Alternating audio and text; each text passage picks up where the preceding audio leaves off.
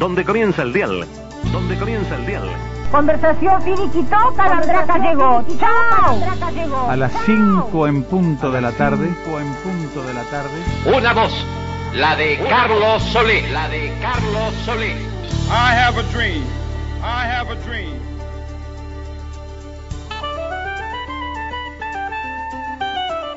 Comienza un programa de radio. Un programa de radio. Introsi. La salteña, la salteña. Radioactividades. Radioactividades.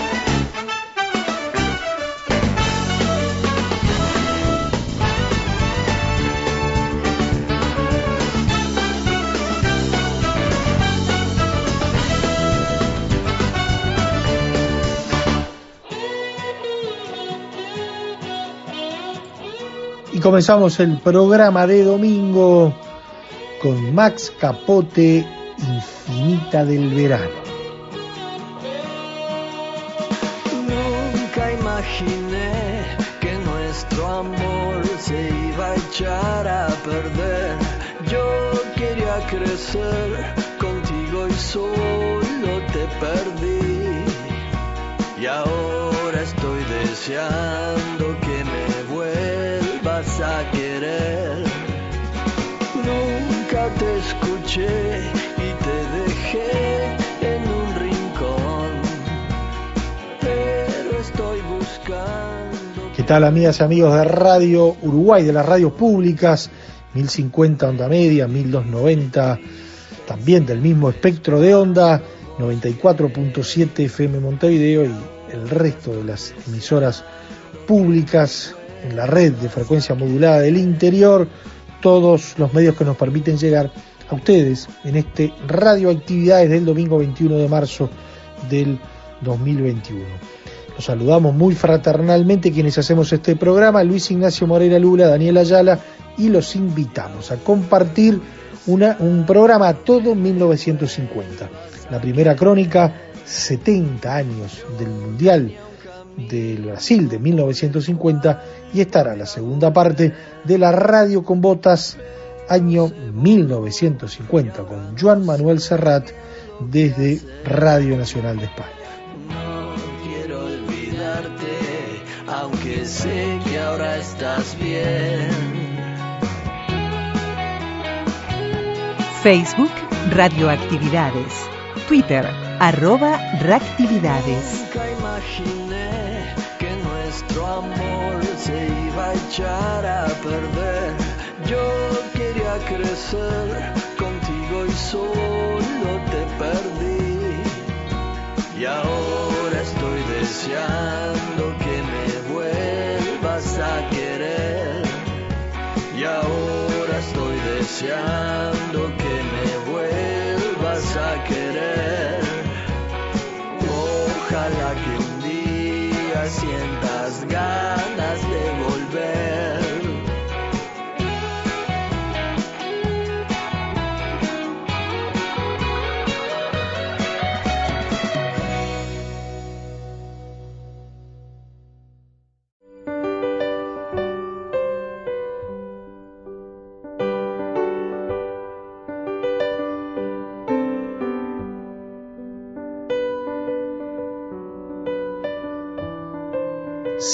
70 años del Maracaná Celeste.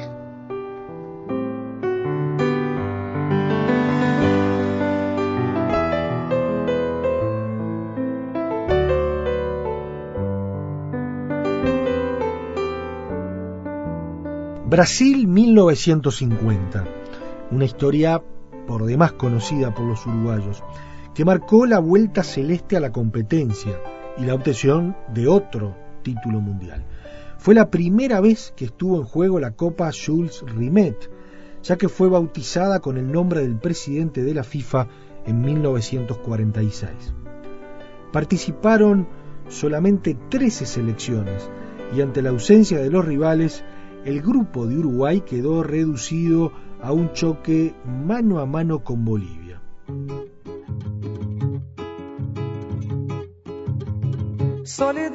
Lava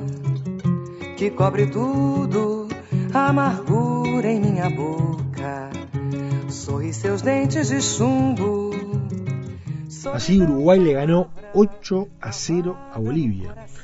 Empató 2 a 2 con España, venció a Suecia 3 a 2 y bueno, después en la final le ganó 2 a 1 a Brasil. Inglaterra hizo su debut en los mundiales, perdiendo sorpresivamente con Estados Unidos y España para quedar afuera de la competencia. La derrota fue tan dura para los brasileños que cambiaron la indumentaria y en el futuro pasaron a jugar con la verde amarela, abandonando el equipo blanco. Tres radios uruguayas estuvieron presentes y relataron la final. CX8 Radio Sarandí con Carlos Solé y Heber Lorenzo, CX18 Radio Sport con Cheto Peliciari y Luis Víctor Semino y CX24 La Voz del Aire con Duilio de Feo y el doctor César L. Gallardo. Las posiciones finales marcaron a Uruguay primero, Brasil segundo, tercero Suecia y cuarto España. El goleador del campeonato fue el brasileño Ademir con nueve goles.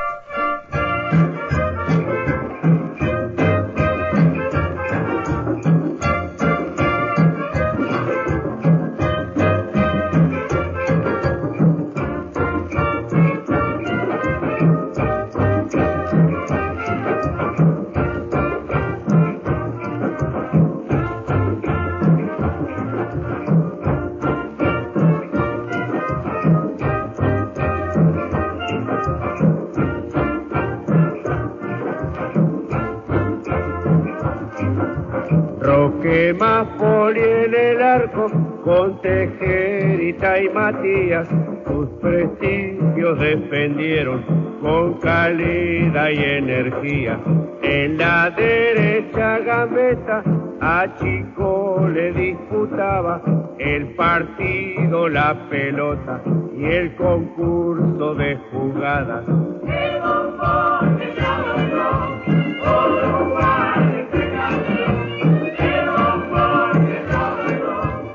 Alfredo Echandi. Y Uruguay vuelve a los mundiales en 1950.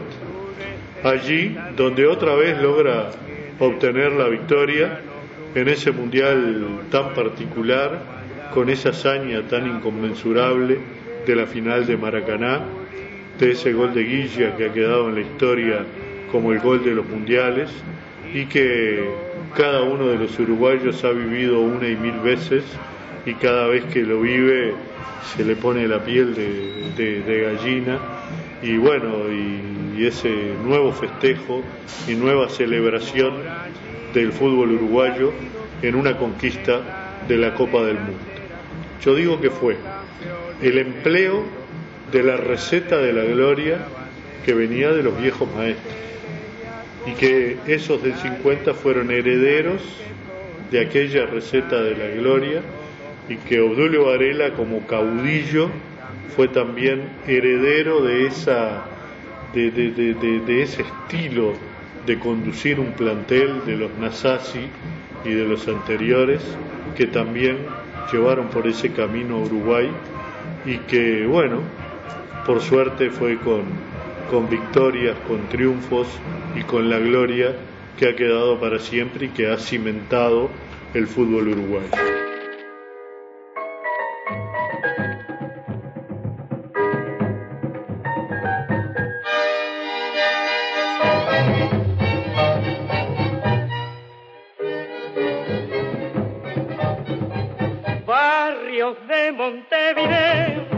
Pedacitos de ciudad, donde crecieron campeones de una hazaña sin igual. Y con la radio ahí sí como protagonista. Seguro, porque ya la radio tenía otra historia dentro del Uruguay y tres radios estuvieron presentes en el Mundial de 1950. CX8 Radio Sarandí con Carlos Solé y Osvaldo Heber Lorenzo HL. Estaba Radio Sport CX18 con los relatos de Cheto Peliciari. También relató algún partido Heber Pinto. Y los comentarios de Luis Víctor Semín. Y CX24, La Voz del Aire, con los relatos de Duilio de Feo y los comentarios del doctor César L. Gallardo. Fueron los que con su voz, con su emoción, trajeron esas victorias de Uruguay y ese título para nuestro país y me imagino a toda la gente a través de los viejos receptores escuchando este, los goles y gritando y, bueno, con esa emoción que los llevó sin duda a festejar después de, del gran partido frente a Brasil. Esa es la guerra de Uruguay campeón.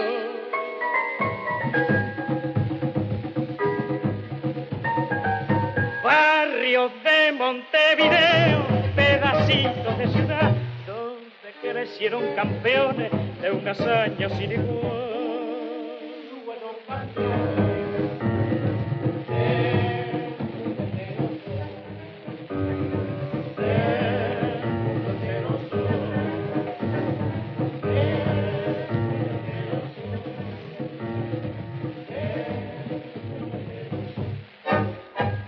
Juan Alberto Schiaffini. Yo creo, sin ninguna clase de favoritismo así o de partidarismo, de que ese partido, eh, el empate, creo que fue lo realmente justo.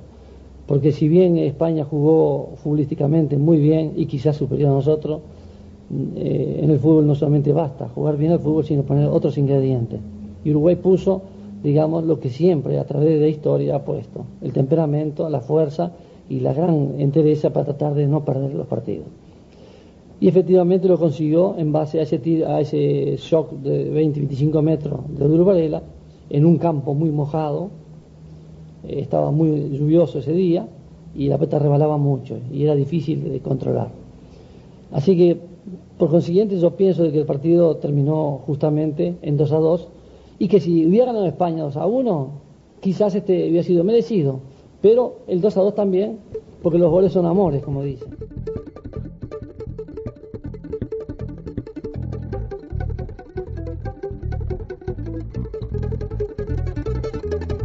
Ramayet, el arquero español, en el partido contra Uruguay.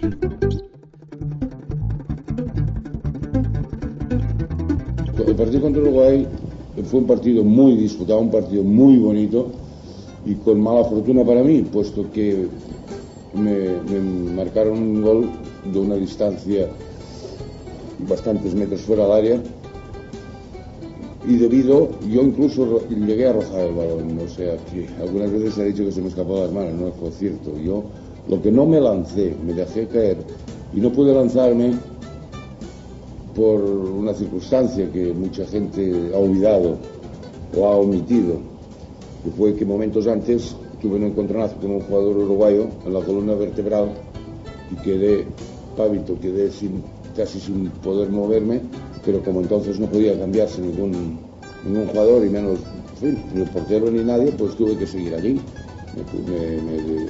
Me, atendieron en el mismo césped y, salí al momento, pues a los dos o tres minutos de incorporarme, fue cuando el chute de Varela, pues no me sorprendió porque vi la trayectoria bien, me, me dejé caer, lo rocé con el puño, dio en el poste y se coló. O sea que se unieron unas circunstancias. No trato de justificarme porque no me gusta justificar, en fin, todo el mundo sabe pues yo hasta dónde he llegado, mi calidad, cuál ha sido, mi entrega.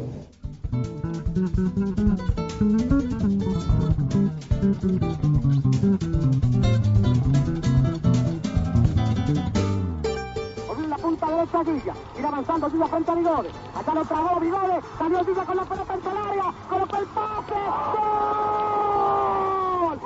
Gol de Juan Escafino, colocó el centro Villa, recibió Juan Escafino dentro del área, la pelota entró sobre la izquierda de Barbosa, empató a Uruguay, vino el centro de Villa, le dije que no podía Vigode con el puntero uruguayo, lo dejó en el suelo, lo trabó, siguió Villa con la pelota, colocó el centro a Puerto, tiró Juan Escafino del área, nada pudo hacer Barbosa, se quedaron muros acá el estadio de Maracaná y vamos a ver a venir. Al pase para Villa.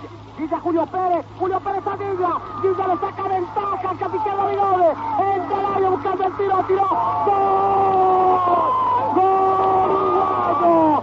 ¡Gol uruguayo! Villa entró a la carrera el puntero derecho uruguayo. impulsó la pelota con gran violencia. El centro Barbosa y el poste izquierdo de la valla. Está ganando Uruguay frente a Brasil aquí en Río de Janeiro. Atención Uruguay.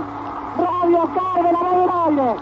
Guilla acaba de conseguir el segundo tanto para Uruguay. Profesionales que además eh, terminaron siendo eh, la, la- la imagen sonora, por, por más que o el sonido ambiente de ese mundial, por lo tanto, se podrían igualar casi a los jugadores. Fueron héroes, ¿no? Seguro, es más, yo creo que por muchos años más, por los primeros años de la Libertadores, después, la voz de los relatores y la palabra de los comentaristas era para los uruguayos como una forma de vivir, de estar ahí, eh, en cada acontecimiento.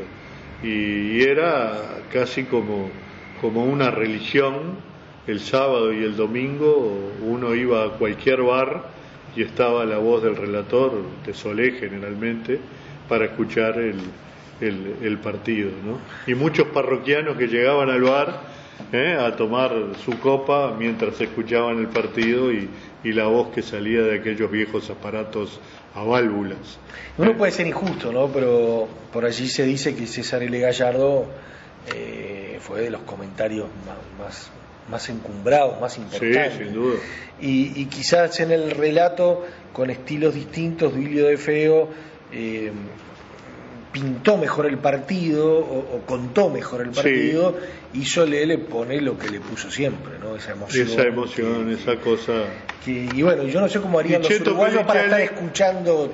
eh, Si hacían tanto zapping, ¿no? Sí, O eran o si los rating, Eh. rating en aquella época eran, eran tan Y Cheto con su estilo también, ¿no? Seguro, con su estilo también y un hombre del deporte, porque Cheto no solo transmitía fútbol, sino que participaba en Radio Sport de otras actividades y además fue el inventor de la Vuelta Ciclista del Uruguay, porque estaba vinculado al club policial como fotógrafo de la policía y estaba este, a su vez vinculado como periodista a Radio Sport y unió eso, eso, esa, eh, eh, eh, ese hecho creando la vuelta ciclista para que la transmitiera Radio Sport y la organizara el Club Policial.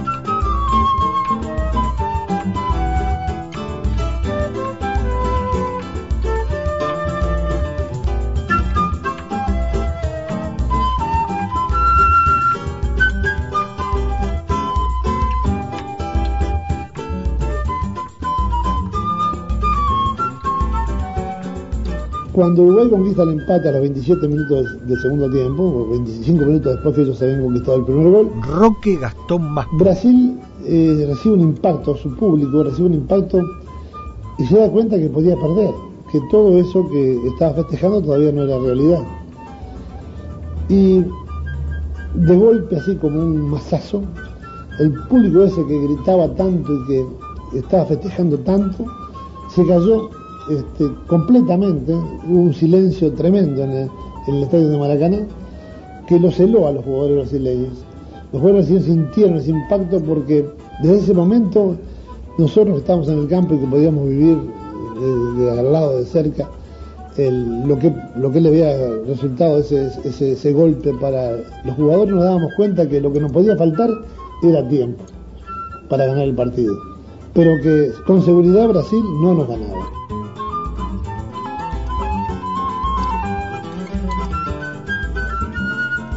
Juan Alberto Schiaffino.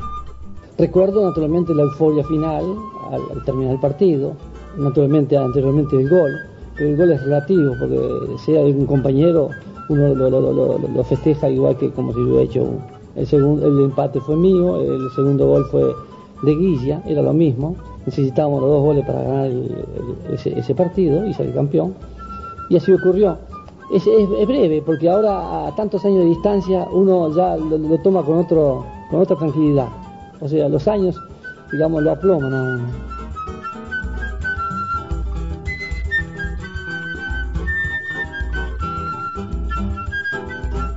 Alcides Edgardo Guilla. Bueno, uno cuando hace una jugada así similar y cuando entra un poco al área, un poco cegado como entré yo, son segundos que uno tiene que resolver la jugada. Y en esos segundos vi que venía entrando Chafino y Barbosa creyó que yo iba a hacer la misma jugada, la misma iba a ser el centro hacia atrás y trató de abrirse un poco el arco para cortar el centro. Y yo vi que me había dejado un, claro y, y tiré y tuve la suerte de pelota entró justamente así. Pero yo digo, contra España mismo, en San Pablo, yo hice un gol, un gol idéntico a ese, se lo hice a.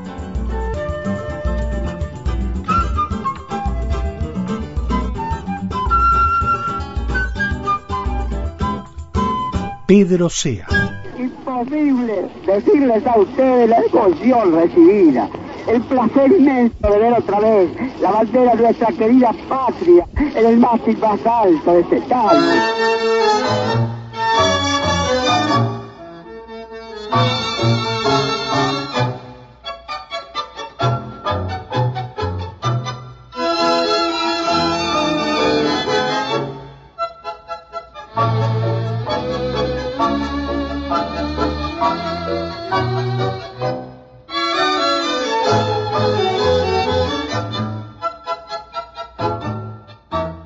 Me preguntaba, me pregunté, pregunta que no tiene respuesta.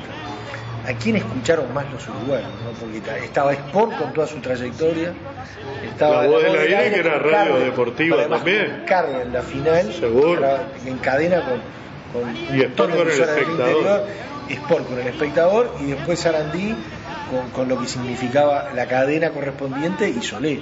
Entonces yo, la verdad que siempre, siempre, bueno, no había rating por suerte, medición sí. de rating. En cuanto al estilo de los relatores, Solé ha quedado en la historia como, como el Gardel, digamos, ¿no?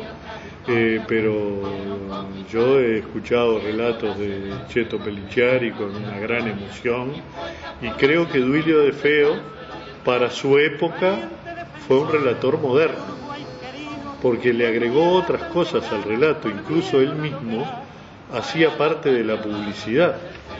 ¿eh? Cuando venía un córner, un saque de arco, le agregaba otras cosas al relato y yo creo que desde ese punto de vista eh, tiñó su- sus relatos de, algo más moderno, distinto, diferente. Y en el caso de Cheto Pelinciari y en el caso de Duilio de Feo, ambos fueron presidentes del Círculo de Periodistas Deportivos del Uruguay, cada uno en su momento.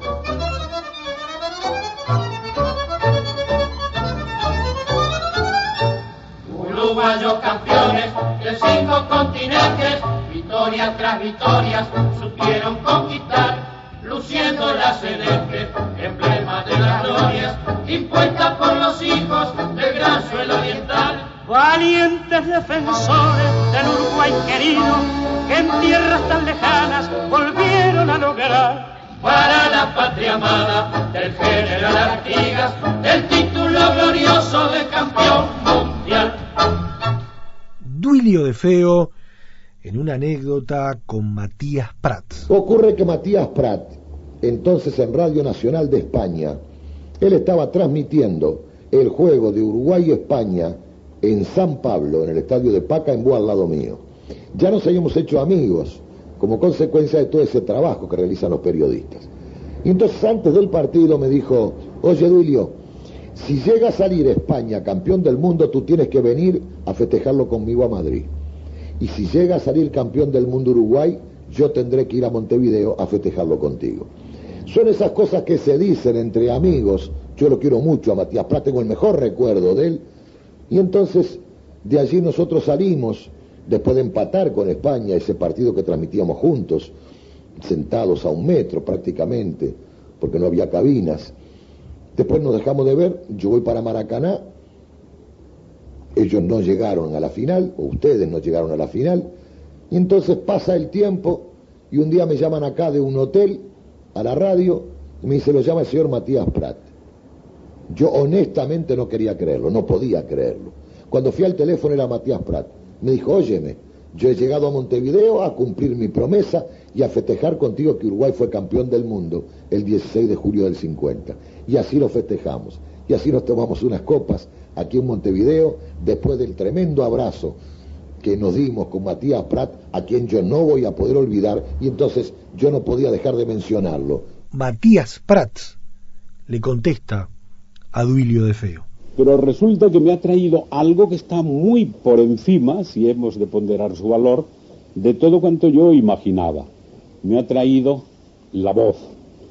Aquello a lo que bíblicamente se refiere la escritura diciendo que lo primero fue el verbo, y es verdad. Y me ha traído el verbo nada menos que de un inolvidado compañero en las lides radiofónicas a partir de 1950. Y Humberto es testigo de que no he vacilado nada más que un momento de expectación cuando ha empezado a, a sonar la cinta magnetofónica y enseguida le he dicho, Duilio de Feo.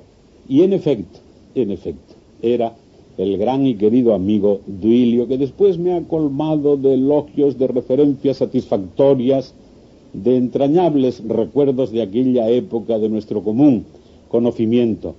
El partido que hicimos en Pacaembú jugando Uruguay y España.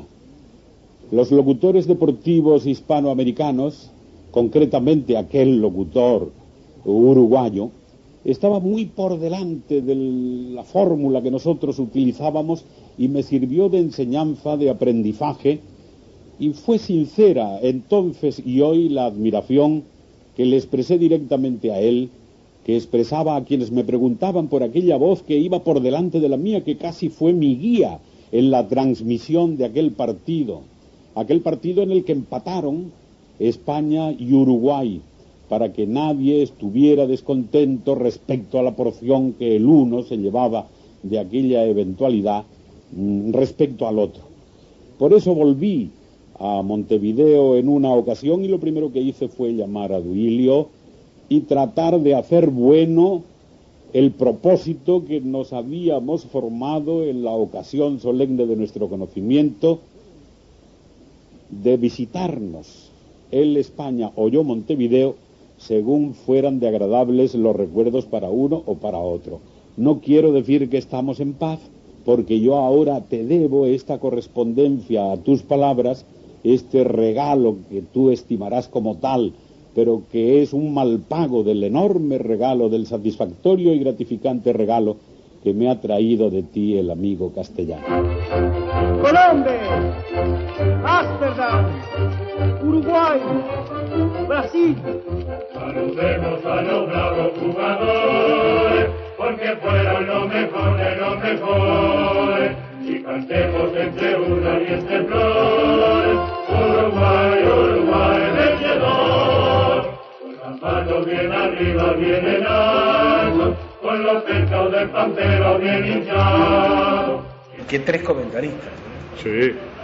HL, con quien tuve el honor de, de, trabajar y de conocer, don Luis Víctor Semino, con quien trabajé también en Radio Sport, y con el doctor César L. Gallardo, con quien no tuve la suerte de trabajar, pero escuchar muchas veces, y sé que era de esos comentaristas que iba a fondo en la cosa y era duro cuando tenía que, que decir lo, suyo, y que además tuvo la posibilidad prácticamente de ver el fútbol del siglo, ¿no?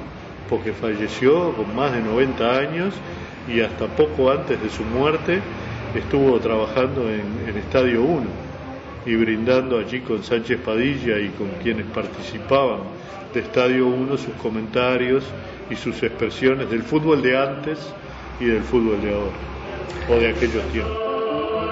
Uruguay, Uruguay, vencedor. Con las manos bien arriba, bien en alto, con los pechos del pantero bien hinchados. Y este grito floreciendo en nuestro lado. Uruguay, Uruguay, vencedor. la emoción recibida, el placer inmenso de otra vez, la batalla de nuestra querida Mejor por abajo al campeón. Uruguay, invencible Uruguay. Y subió el pabellón que tenía el sol, que era el sol, era azul y el azul.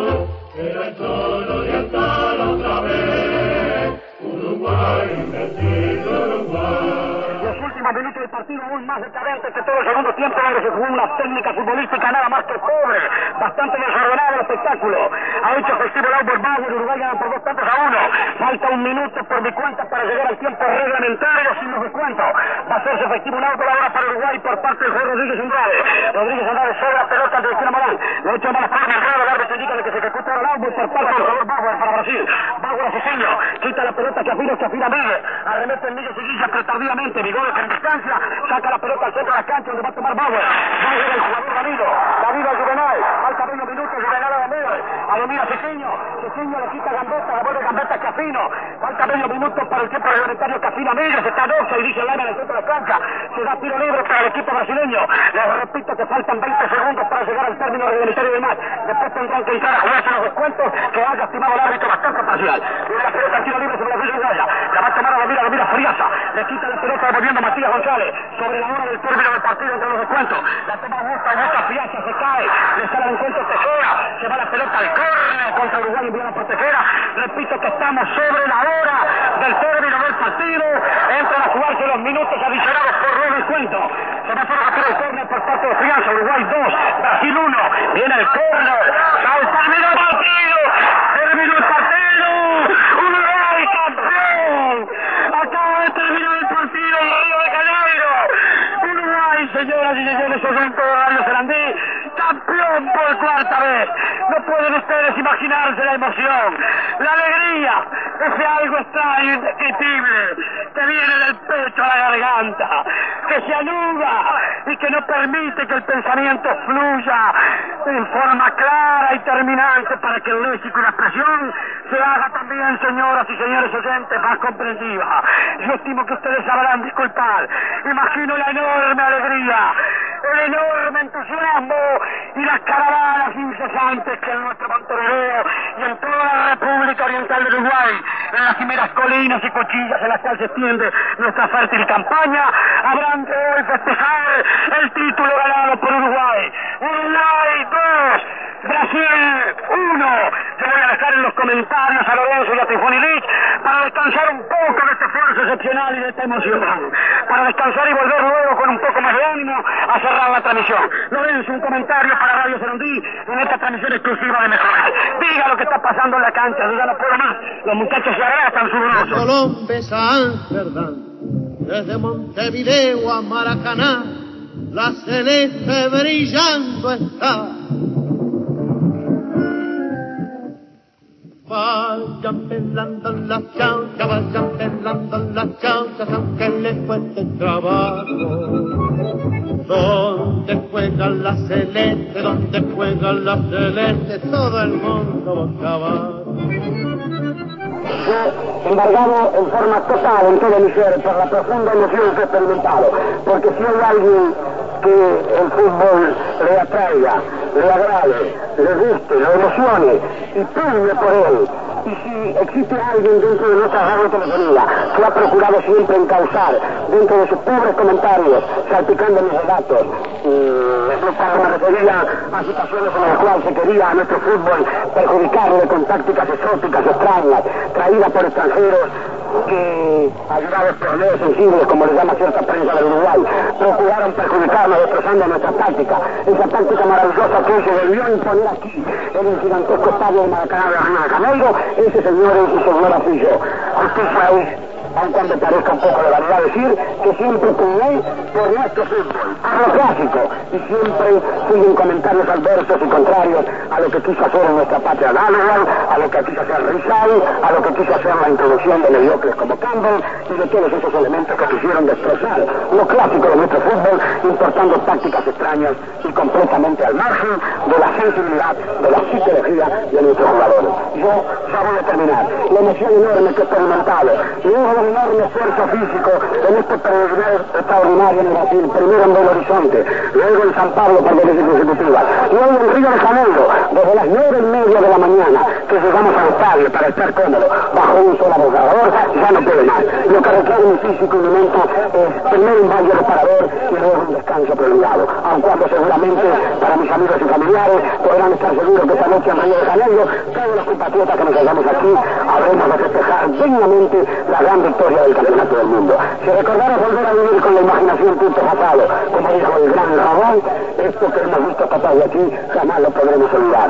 Será historia para nuestros hijos y ojalá que ellos cuando lleguen a nuestra edad también puedan vivir la misma emoción que nosotros aquí, con la misma ansia y con la misma satisfacción de ganar otro campeonato mundial. Radio Sarandí de Montevideo, saludan un emocionado abrazo, con un y profundo apretón de manos a todos los agentes de Radio Sarandí, mancomunados ya con nosotros en la alegría profunda, en la emoción tremenda que ahoga en la garganta, exteriorizada por ese triunfo sensacional que han conquistado los 11 leones en la cancha de Río de Janeiro frente a los brasileños, derrotándole por bastantes a uno. Para finalizar, un beso fuerte a mi esposa, a mi madre, que hoy precisamente cumpleaños y que me permitirán ustedes a través del micrófono la cumplimente deseándoles un muy buen cumpleaños con muchas, muchas alegrías y también un cariñoso recuerdo para mi pequeño hijito.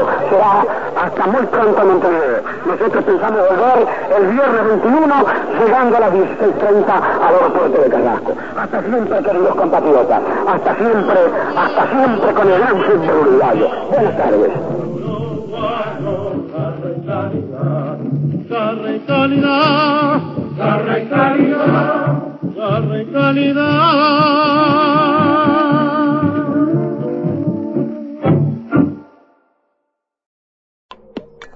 Correo arroba radioactividades.org. Facebook, Radioactividades. Twitter arroba reactividades. Arroba Reactividades. Joan Manuel Serrat haciendo radio, la radio con botas, año 1950.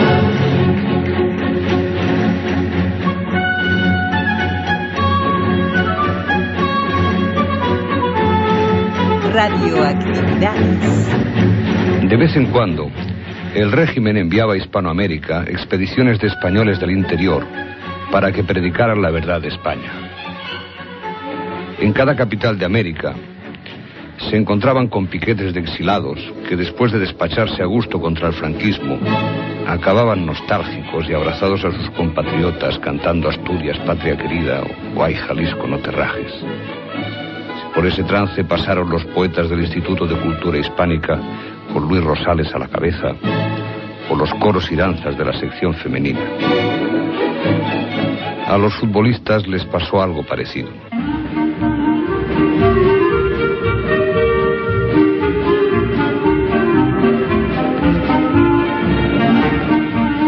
El Mundial de 1950 era el primero tras la Segunda Guerra Mundial y acogía unas pocas selecciones reconstruidas tras el desastre. España se había clasificado eliminando a Portugal y llegaba con un equipo lleno de mocetones de posguerra, definitivamente superados los jugadores que habían vivido la guerra civil en uno o en otro bando. La propaganda oficial se esforzaba en subrayar el carácter nacional de la selección, convertida en una de las escasas plataformas para difundir la imagen de la nueva España. Por eso el gol de Zarra fue algo más que un gol, y yo sostengo que lo marcaron a medias entre Zarra y Matías Prats. El aliento épico del locutor, sin duda, llegó como una energía eólico-patriótica hasta el esférico y con la ayuda de Zarra se metió en la portería inglesa. Aquel día, aquella tarde, en aquel instante el régimen de Franco no solo había vuelto a ganar la guerra civil, sino que la Armada Invencible había sido vengada. Poco después de la gira latinoamericana de la selección española, se proyectó una película político-futbolística titulada La Verdad, que era como un nodo largo, lleno de goles y de banderas con el águila imperial.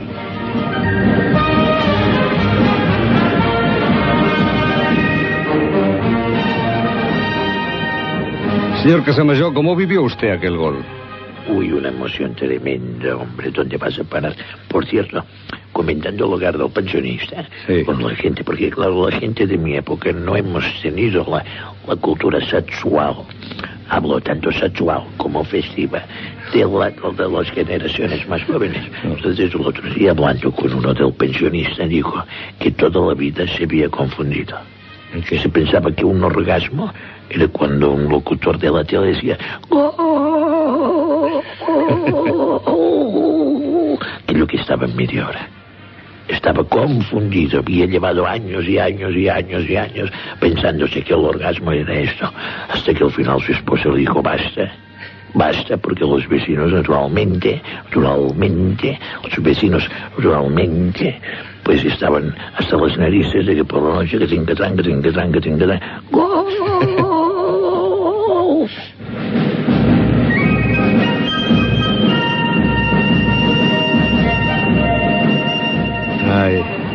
Ramallets, Alonso Parra, Gonzalo II, Gonzalo III, Puchades, Basora, Igoa, Zarra, Panizo y Gainza. Esto queda para la historia. Luego, en un disputado encuentro empatamos a dos con Uruguay, equipo que a la postre saldría campeón. Y un cansado equipo español que acusó el terrible esfuerzo del partido contra los charrúas, se despidió del Mundial goleado 6 a 1 por Brasil y aquí se acabó el sueño.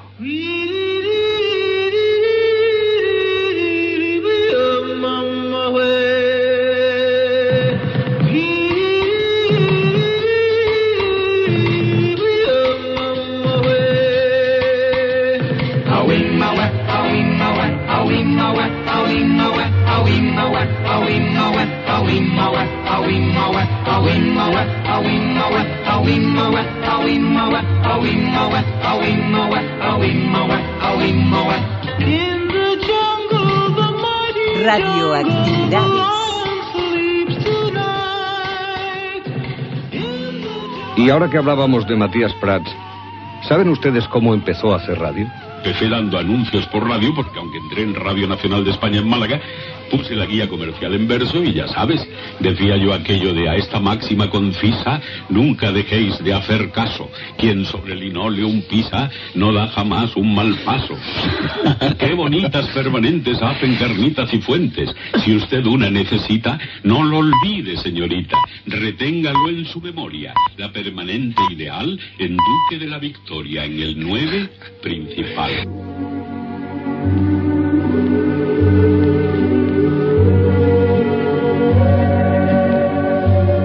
Y desde aquel día que España ganó a Inglaterra, ya nada sería lo mismo. Sarra y Matías Prats entraban de lleno en la leyenda. En una jugada plena de profundidad y rapidez, iniciada en el defensa Alonso, que pasó sobre Gainza y este de cabeza a Farra, el delantero centro español, cruzando un tiro suave a media altura, ha batido irremisiblemente al meta Williams. A los tres minutos del segundo tiempo, España 1, Inglaterra 0. El presidente de la Federación Española de Fútbol declaró textualmente que España acababa de vencer a la pérfida Albión. Y Fernando Vizcaíno Casas consideró el evento como una especie de venganza por la constante afrenta de Gibraltar. Así pues, siguiendo el sabio consejo del escritor valenciano, Franco no podía hacer otra cosa que volver a reclamar el peñón. Y lo hizo. Vaya que sí lo hizo. Gibraltar. Sé que este nombre no se puede pronunciar sin, emoción y sin pasión. Y yo quisiera mantener este discurso en el tono propio de la nobleza de estos muros, en los que deben resonar solo los acentos de la razón y de la mesura. Yo digo simplemente esto. Gibraltar es español y es, tarea de todo gobernante y de todo ciudadano de este país el procurar su restitución a la integridad de la patria. Si España limitaba sus ambiciones anexionistas territoriales al Peñón, otros pueblos no se conformaban con un cacho de piedra en medio del mar. Y China, que acababa de firmar un tratado de amistad con la Unión Soviética, quien a su vez había reconocido el régimen de Ho Chi Minh, envió 300.000 voluntarios a la fuerza a invadir la península de Corea. Naturalmente Estados Unidos no quiso perderse la fiesta y el comandante MacArthur se personó allá con sus valientes.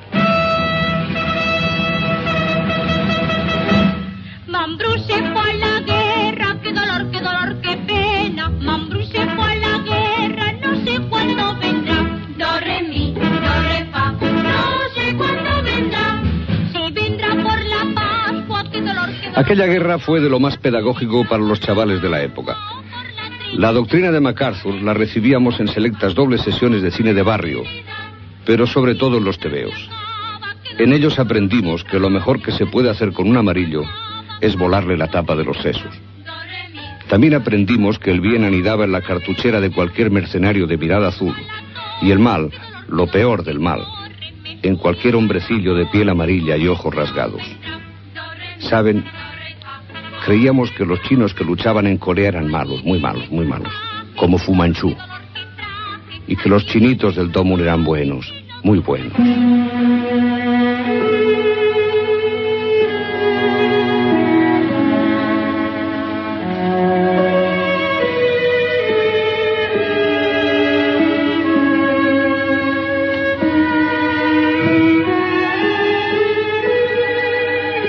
Domingo de octubre. Las calles de la ciudad, adormecida aún, aparecen casi desiertas. Circulan algunas damas con mantillas. Podía darse el caso de que este domingo coincidiera con la mítica carrera de coches de la Peña Rin, con un circuito por zonas casi inéditas los días normales. Iban por la carretera de Esplugas, luego la parte alta de la Diagonal, la Avenida de la Victoria, la Cruz de Pedralbes, y en el cielo los nombres de Fangio, Ascari o el príncipe Vira. Para la mayoría, sin embargo, este domingo culmina una semana de intensa preparación misionera. Es el Domum, el Domingo Mundial de la Gran Cuestación. Cuestación para la conversión del mundo lejano de los infieles, a favor de los niños negros, cobrizos o amarillos, a favor de los indios y de los esquimales del Padre Llorente y a favor sobre todo de los chinitos.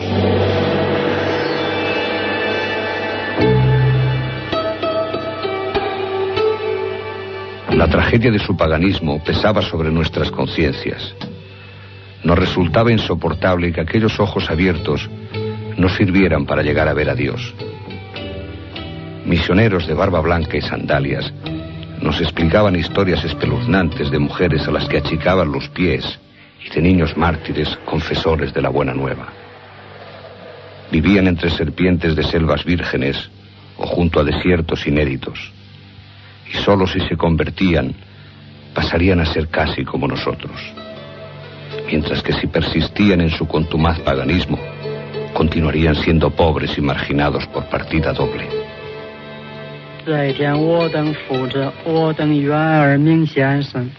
而过林阁，而知丞相御地，落于天眼。我等望尔今日遇我，我日用粮，而免我债。如我以免夫我债者，又不我许咸于有干，乃救我于凶恶。阿门。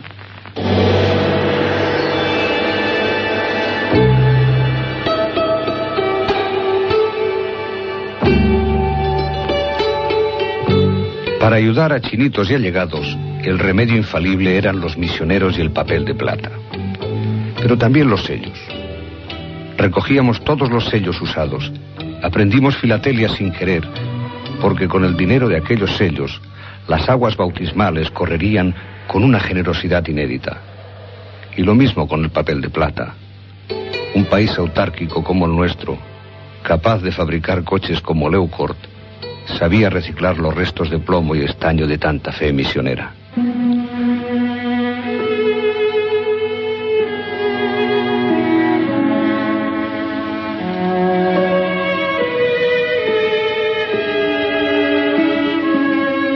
Para la cuestación dominical nos medio vestían de misioneros.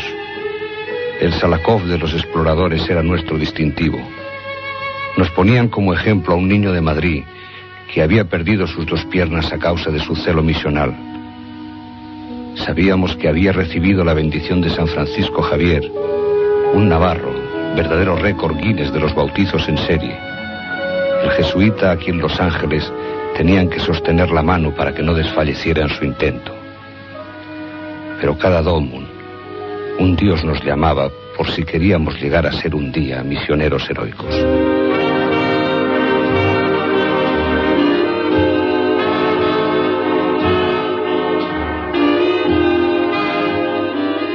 El Evangelio nos recomienda que antes de criticar la mota del ojo de nuestro vecino, miremos si no anida una viga en el nuestro. A veces, sin saberlo, Las flores del mal crecen en el jardín de uno mismo. Y el senador McCarthy cogió unas tijeras de podar y empezó a separar la buena hierba de la cizaña con unos ejercicios espirituales de anticomunismo que pasaron a la historia con el sobrenombre de caza de brujas. Hombres y mujeres sospechosos de llevar a cabo actividades antiamericanas, que podían consistir simplemente en haber demostrado simpatía por los comunistas, fueron perseguidos y perdieron sus empleos. Cosas de la democracia americana.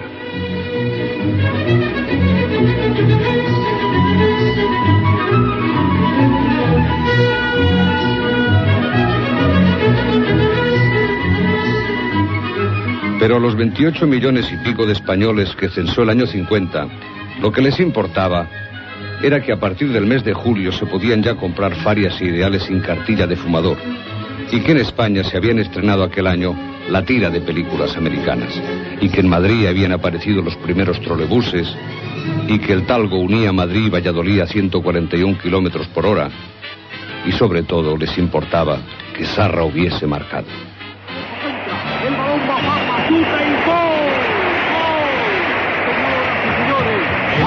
De fútbol, cuánta expectación. Va a empezar pronto el partido que será de emoción. Si Inglaterra había recibido su justo merecido, ahora le tocaba el turno a Francia, la pagana, la liberal, la guarra. Y así en Jerez de la Frontera se celebró un concurso para encontrar una alternativa al galicismo coñac. Y salió elegida la palabra jeriñac, que nadie, absolutamente nadie, se puso los labios jamás a la hora de pedir un carajillo en el bar de la esquina. Porque a ver, ¿a quién puñeta se le ocurre decir, ¿me pone una copita de jeriñac centurión, porfa? A nadie. Siempre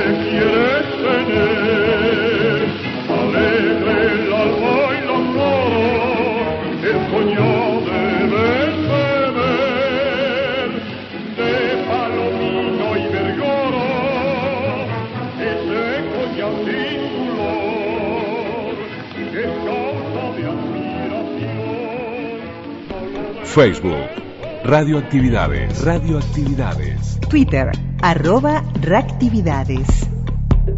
Arroba reactividades.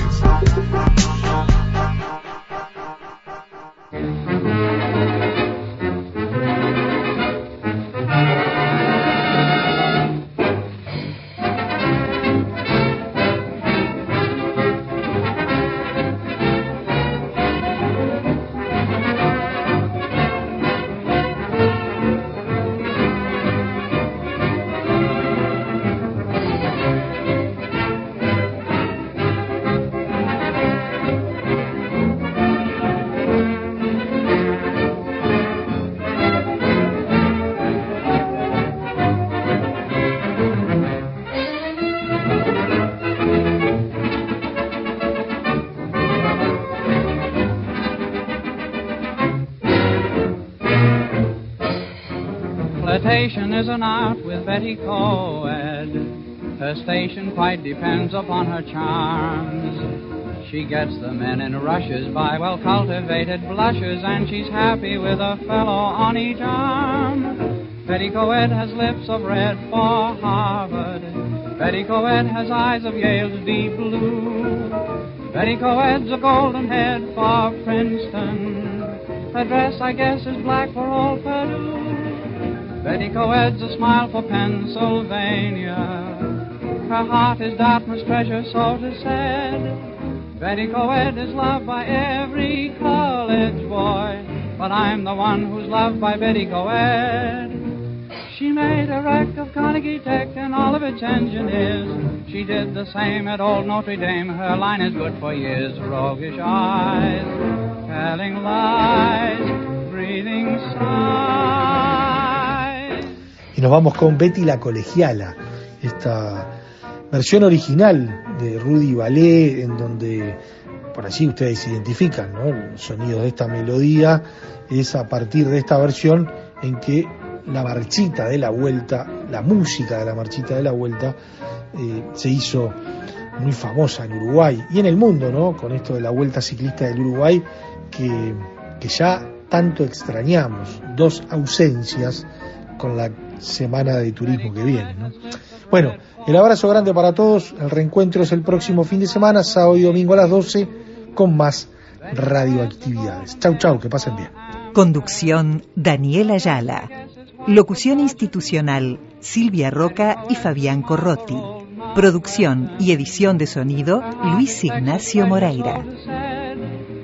Betty Coed is loved by every college boy, but I'm the one who's loved by Betty Coed.